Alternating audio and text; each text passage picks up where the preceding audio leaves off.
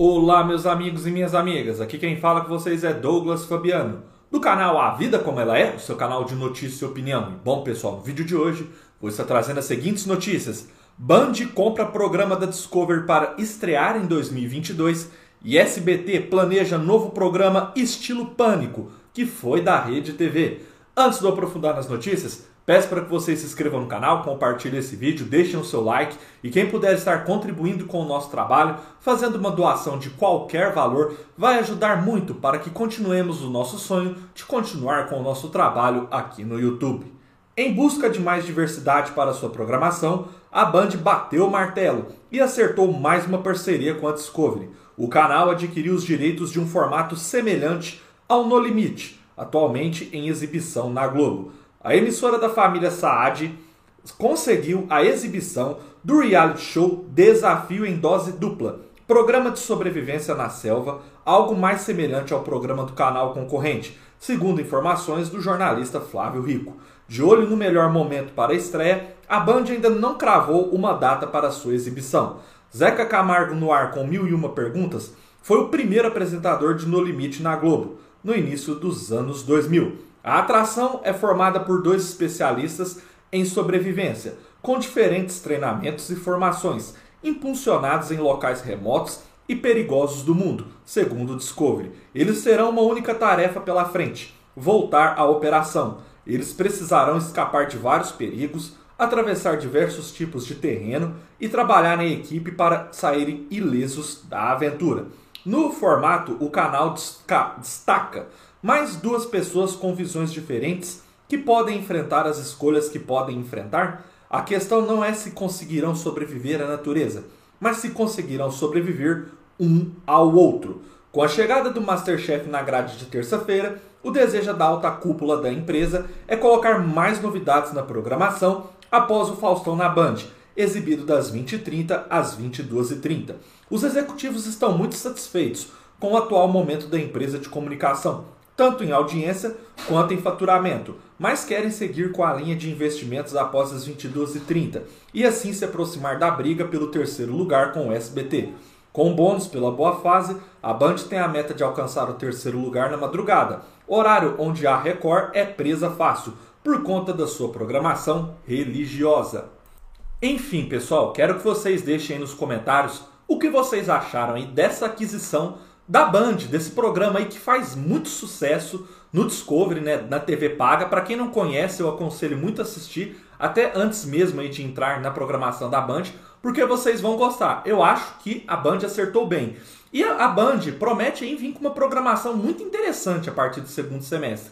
Vale lembrar, para quem não acompanha meu canal, eu já trouxe a informação que o Zeca Camargo e o programa dele não vão ser mais diariamente. Ele vai ser um programa provavelmente agora só às sextas. Já nas terça-feiras vai ter o Masterchef depois do Faustão. Então temos as quintas, as quartas e as segundas para a Band encaixar aí algum tipo de programação. E provavelmente o desafio em dose dupla ou vai ficar na segunda, ou na quarta, ou na quinta à noite. E o sábado a gente já aguarda aí a grande novidade, que é o programa da Lívia Andrade, que é um programa musical aí que deve estrear também em julho. Então, se a Band fizer boas escolhas, boas produções, tem mais um detalhe, tem um programa de humor também para estrear, onde ela já contratou o Moacir Franco e a Gorete Milagres. Então, assim, na parte de entretenimento, a Band está vindo aí com programações muito interessantes. E no meu ponto de vista, o desafio em dose dupla, se eles colocarem nesse horário aí depois do Faustão na Band, tem tudo para dar bons números, pessoal. A próxima notícia do vídeo, pessoal, é SBT planeja novo programa estilo Pânico, que foi da Rede TV. O SBT está de olho em alguns programas do passado para turbinar a sua grade. A emissora, ao que tudo indica, planeja lançar um novo programa aos sábados, que se assemelha ao Pânico na TV, que fez sucesso com emissoras como a Rede TV e a Band. De acordo com informações exclusivas da reportagem, a emissora já começou a selecionar mulheres que serão as novas paniquetes da atração. Um produtor já iniciou o processo de seleção, que por enquanto está restrito a jovens de 18 a 25 anos, negras e que sejam empoderadas, para a gravação de um piloto. Por enquanto, tudo que se sabe é que o novo programa do SBT está repleto de informações sigilosas. A atração terá um formato de humor com pegadinhas e muitas trollagens, com as novas paniquetes, mas também terá repórteres, como acontecia no antigo programa de Emílio Surita. A ideia é colocar a atração nos sábados à noite, e o formato será uma mistura de produtos do gênero, como o Pânico, o Encrenca e o Perrengue. A intenção é que o programa vá ao ar a partir das 22 horas, em um horário como já foi o Legendários, que fazia muito sucesso na Record no passado. Vale ressaltar que Silvio Santos voltou para os estúdios do SBT após passar meses isolado em casa com medo da Covid. O empresário já providenciou mudanças na grade, como a redução do horário do Fofocalizando e a inserção de mais novelas no horário da tarde, com a intenção de bater de frente com a Record, pessoal.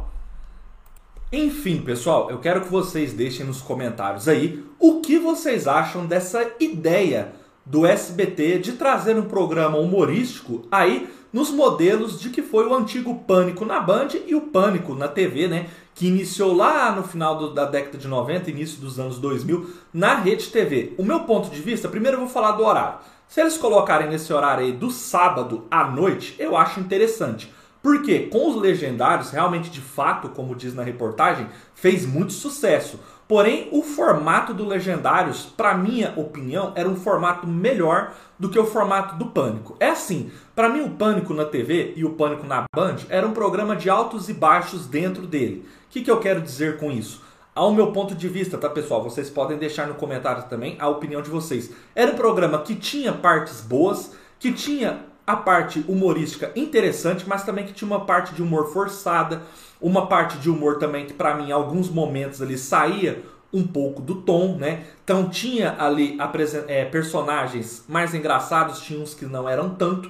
Então assim, eu espero que o SBT consiga extrair o que tenha de bom dessa fórmula que deu certo na época e não copiar assim realmente tudo do jeito que era, porque eu acho que era um programa que tinha, igual eu falei, os seus altos e baixos. Vamos acompanhar esse oficializar, trago aqui para vocês. Espero que vocês tenham gostado desse vídeo, continue acompanhando o canal. Um forte abraço e até a próxima, pessoal.